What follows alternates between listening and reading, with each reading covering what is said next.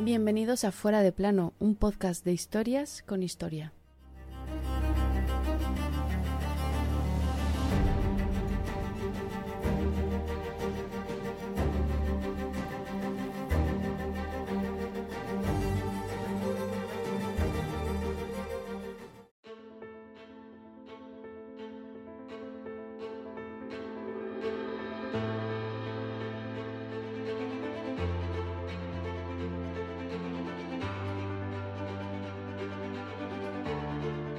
Bueno, a fin de cuentas, cargo con la pena máxima. Esta se supone que fue la reacción de uno de los más altos cargos nazis al escuchar su sentencia en el primer juicio de Nuremberg. Pero ese periplo había comenzado el 8 de mayo de 1945, cuando Hermann Göring, creador de la Gestapo y sucesor designado por Hitler, se entrega a los americanos, no fuera que los suyos le liquidaran antes por listo. Música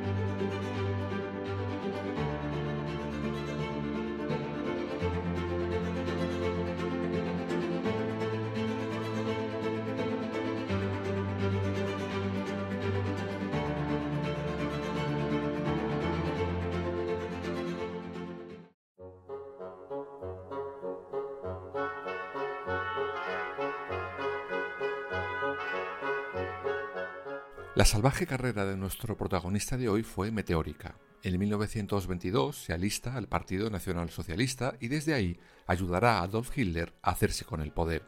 Gracias a él, la humanidad conocerá a la temida Gestapo y es, además, el ideólogo de los primeros campos de concentración nazi. Vamos, toda una joyita. Desde muy pequeño tuvo afición por los uniformes militares y por los aviones. De hecho, llegará a ser ministro del aire con Hitler. Él y toda su familia llegan desde un protectorado africano a Alemania, ayudados por un íntimo amigo de su padre, un famoso y ricachón médico judío. Sí, judío. Y fue más amigo de la madre de Hermann Göring que del padre, tan amigo que acabaron siendo amantes. El que idearía la forma más terrible de acabar con la vida de millones de judíos llegó a Alemania gracias a la ayuda de uno.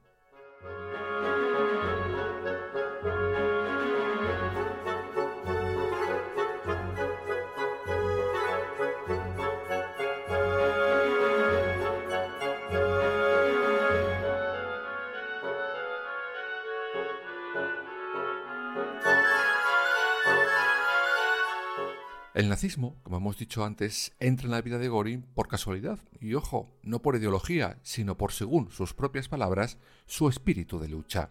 La ideología nazi, de hecho, le parece una bobada. Vamos, que le iba a la marcha. Hitler le concede el mando de las terribles tropas de asalto, las SA, que luego le quitaría para dársela al enemigo íntimo de Göring, Ernst Röhm. Recordad que esa historia ya la contamos en el capítulo de la pasada temporada cuando hablamos de la noche de los cuchillos largos, y como al final Göring traicionará de mil maneras a Ron para hacerle caer en desgracia ante los ojos de su amadísimo jefe. Hitler, para compensar, supongo, le nombra ministro del Interior de Prusia, cargo que utilizará para militarizar a la policía con miembros de las SA y de las SS. De ahí saldrá en poco tiempo la temida policía secreta del nazismo, la Gestapo.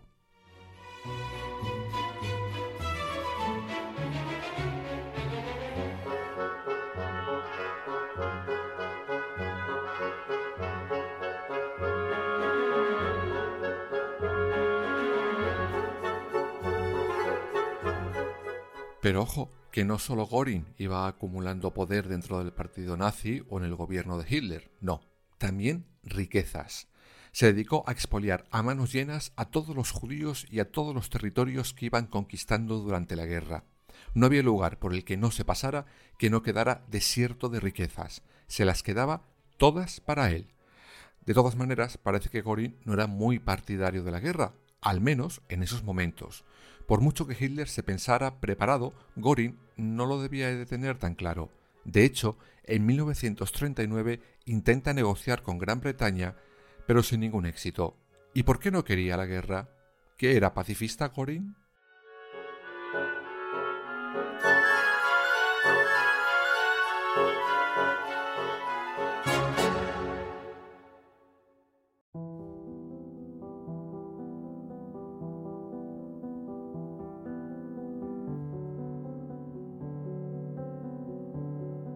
Pues no, tampoco era eso. Básicamente no estaba preparado para soportar la guerra. La falta de alimentos, de poder moverse con libertad. Él estaba habituado a otro tipo de vida desde pequeño. Además, se veía incapaz de hacer entrar en razón a su jefe cuando a éste se le ponía en su fascista peineta a cometer alguna batalla o invadir determinado territorio.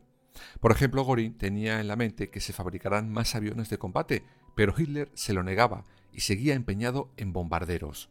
En poco tiempo Goring acabaría cayendo en desgracia delante de Hitler y los suyos.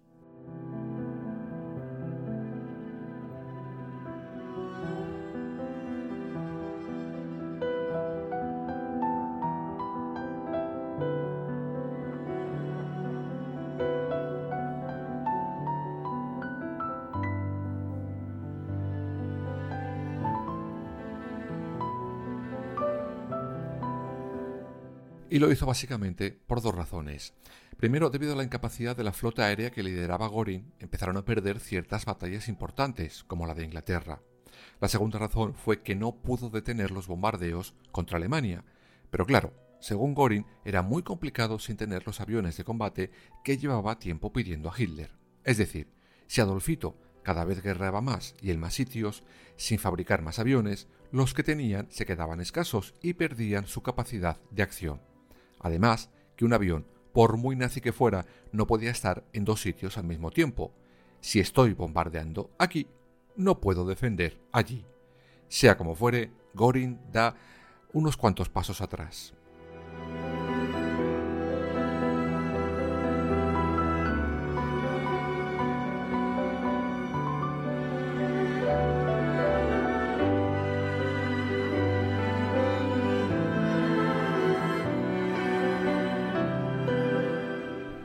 Tranquilos, que no se fue a la cola del paro, no. Como hemos dicho antes, Goring se había encargado de expoliar a todo bicho viviente, y cuando se retira más o menos de la vida política, se dedica a disfrutar, por ejemplo, de las obras de arte que ha robado a judíos o a los museos de las ciudades ocupadas por los nazis. Además, Goring tenía un pequeño gran problema de adicción, en concreto a la codeína, una variante más suave de la morfina. Y mira que intentó en más de una ocasión rehabilitarse, pero nada, le era imposible. Esta adicción afectó, como os podéis imaginar, tanto a su aspecto físico como a su salud mental. Engordó mucho y unos días estaba eufórico, contento, pletórico y otros días deprimido, triste, melancólico. Aún así, Hitler en 1939 le nombrará su sucesor.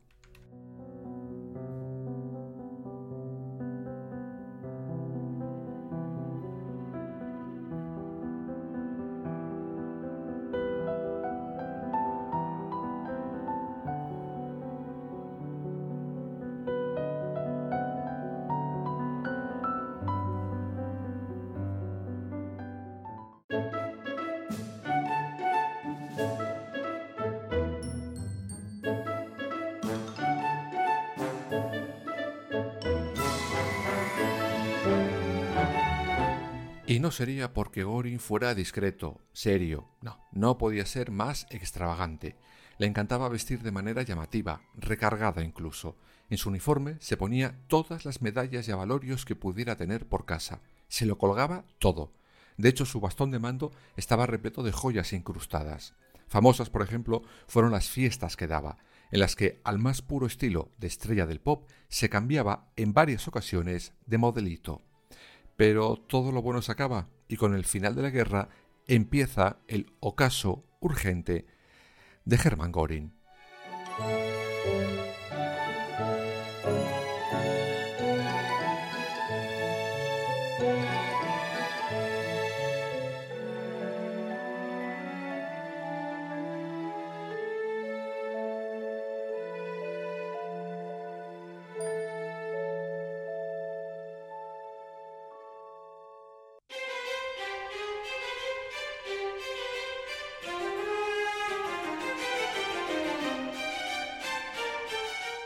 Hitler entendió, y mira que le costó, que la guerra había acabado y que él la había perdido.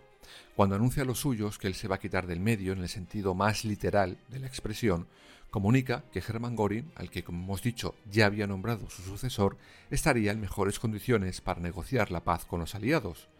No sabía que los ganadores no estaban dispuestos a negociar una M con los nazis. Solo les valía la rendición total.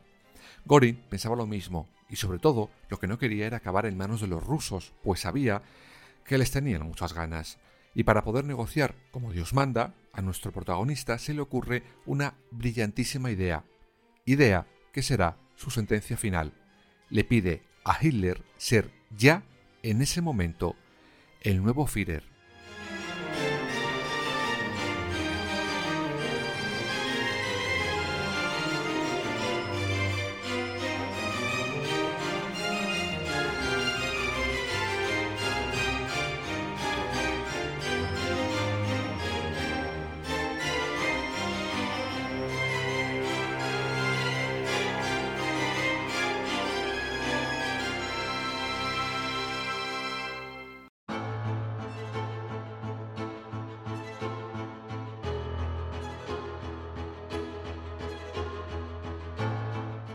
Cuando Adolfito recibe la petición, le sube un color y le baja otro. Qué cabreo se debió de agarrar.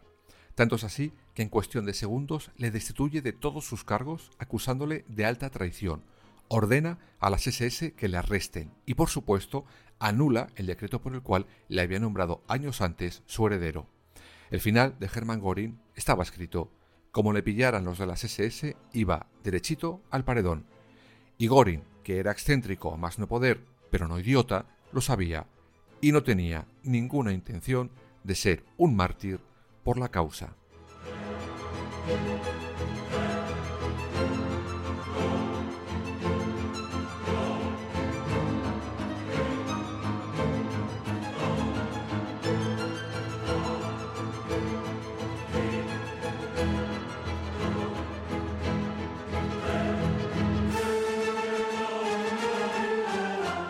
Pesar de que por instantes si le encierran, sus hombres, después del suicidio de Hitler, le liberan. Y Göring enviará unas cartas al presidente americano Eisenhower solicitando una reunión con él cuanto antes. Göring se sentía de igual a igual con el presidente americano. Ambos triunfadores. Tócate la peineta. La escena de aquel día era para verla y echarse a reír.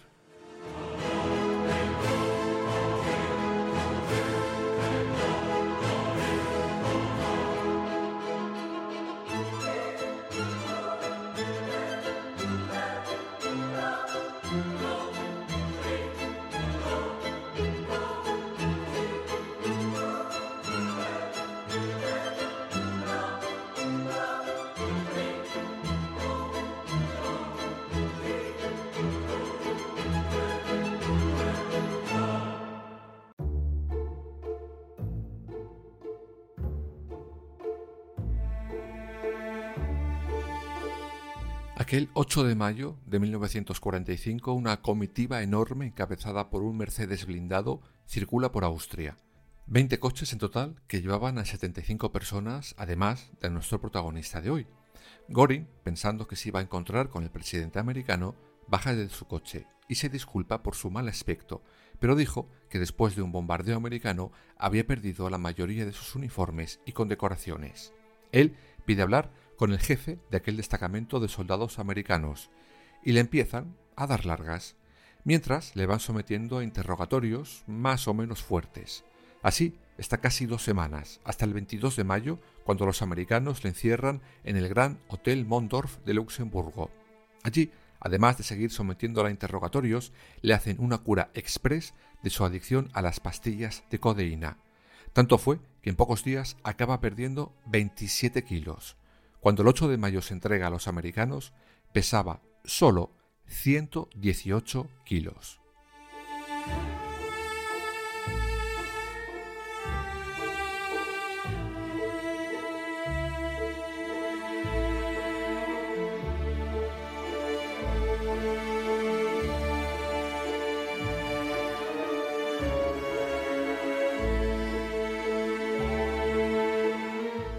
En ese hotel se encontraban buena parte de la cúpula del nazismo, vamos, la que cobardemente o no había podido huir o no se había podido suicidar. Del hotel de Luxemburgo, Hermann Göring va derechito al tribunal de Nuremberg. Ya contamos en su momento que durante las largas sesiones el juicio fue la estrella del mismo. Tenía dotes de buen orador y se enfrentó en más de una ocasión con el fiscal americano del juicio.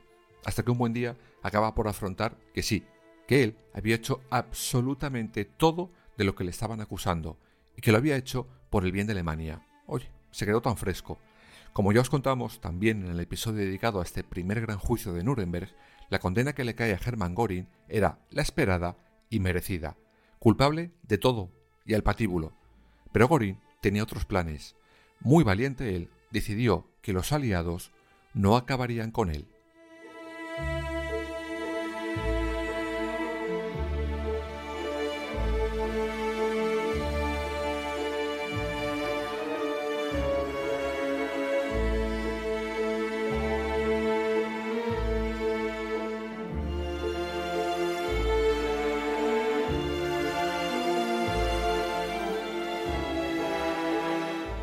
Goring fue condenado como los demás a morir ahorcado.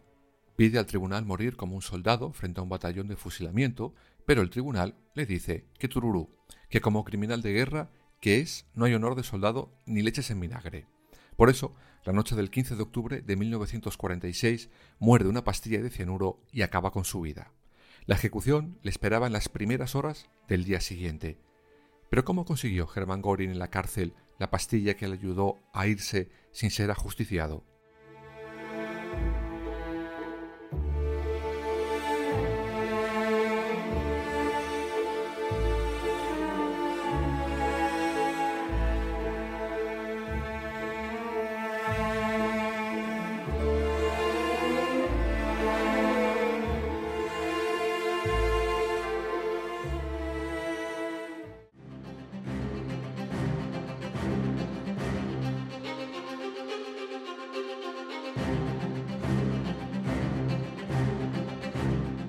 Pues básicamente sigue siendo relativamente un misterio para los entendidos. Hay varias teorías. Una dice que un vigilante de los juicios requisa a Goring varias de esas pastillas cuando llega a Nuremberg y en un momento dado le devuelve una. Todo a cambio de un reloj de oro y una cigarrera también de oro. Otra teoría, está muy reciente, del 2005, asegura, porque el propio autor lo afirmó de esa manera, que él le entregó sin saber esa pastilla a Goring en la cárcel. Él era un joven soldado de 19 años por aquel entonces que conoció a una chica que la había abordado días antes por la calle. Un buen día esa chica le presenta a dos chicos que le dicen que Gorin está muy enfermo y que necesitan entregarle una pastilla para que mejore. Además, le hará entrega de una pluma estilográfica. Según el joven soldado, en esa pluma iba un escrito con instrucciones para Gorin y esa pastilla no era otra cosa que cianuro.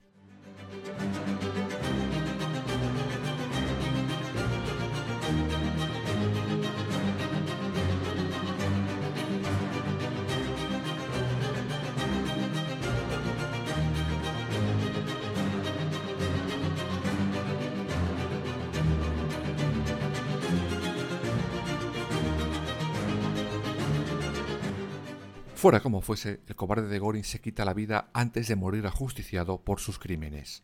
Su cuerpo, junto con el del resto de ejecutados por Nuremberg, fue quemado en el horno del campo de concentración de Dachau, lugar donde antes que él otras 41.000 personas habían sido asesinadas por los nazis. Sus cenizas fueron arrojadas a las aguas del río Isar, y con ellas acababa la historia de Hermann Göring para siempre.